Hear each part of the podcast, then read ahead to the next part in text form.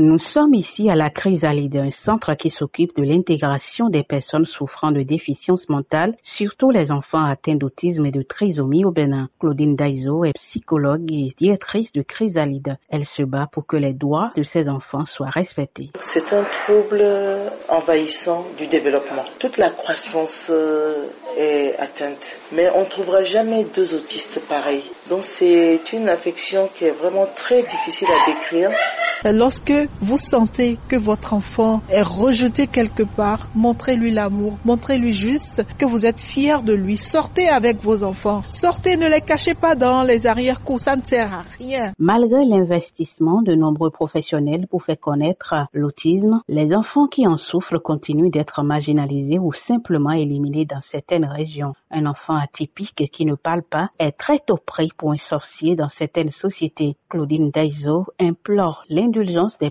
et surtout de la société. Comme on estime qu'ils ne sont pas à leur place, on les faisait repartir, entre guillemets, on pouvait déposer sur une termitière ou de l'eau.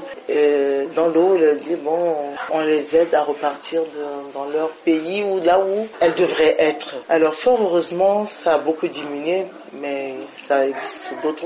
Hein. Ces conseils donnés lors d'une journée d'information sur l'autisme et la trisomie restent une aubaine pour les parents en détresse, ne sachant quoi faire devant les comportements particuliers de leurs enfants quelques-uns parlent de leurs difficultés. Ça a été une longue histoire. Je n'ai pas tout de suite appris qu'il était autiste. Mon fils, euh, il, a eu du mal à s'asseoir, il a eu du mal à marcher et je ne savais pas trop ce qu'il avait. Mon fils, il ne parle pas. Mon fils, euh, il n'est jamais allé à l'école parce que aucune école n'a pu l'accepter jusqu'à aujourd'hui à part la chrysalide. Le, le contact, le toucher, nuancer, catégoriser, classer, connaître le volume, faire la différence c'est assez difficile. Quand elle voit les gens, elle pleure. On est parti en France. C'était là-bas qu'on a, on, on sait qu'elle était autiste. Si pour les autistes, tout s'arrange, pour ceux souffrant de la trisomie 21, le chemin paraît encore plus long, même si des efforts sont faits. Considérés à tort comme des enfants sorciers ou la réincarnation de certaines divinités, certains craignent toujours d'être les parents d'enfants trisomiques. Camille Epoint a un enfant de 6 mois diagnostiqué trisomique. Il raconte sa douleur on vous dit que votre enfant est trisomique, sincèrement, moi j'ai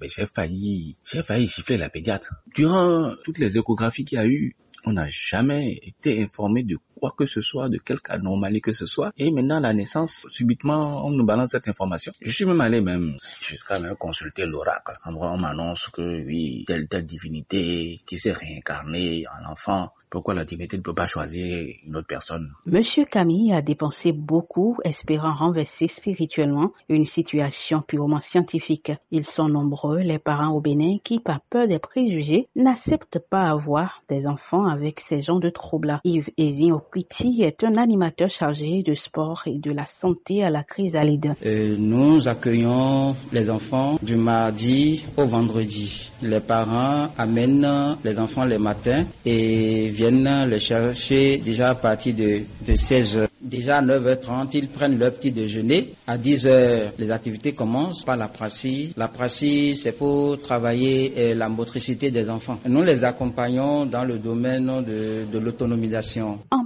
plus de la chrysalide, il y a également autisme bénin, né du constat que les troubles du spectre autistique sont encore peu connus au niveau local. Elle entend œuvrer pour éliminer les mythes socioculturels qui entourent encore ce genre d'affection et qui contraignent les parents à garder leurs enfants à la maison, voire à les cacher. Du Cotonou, Ginette Fleur, dans les Afrique.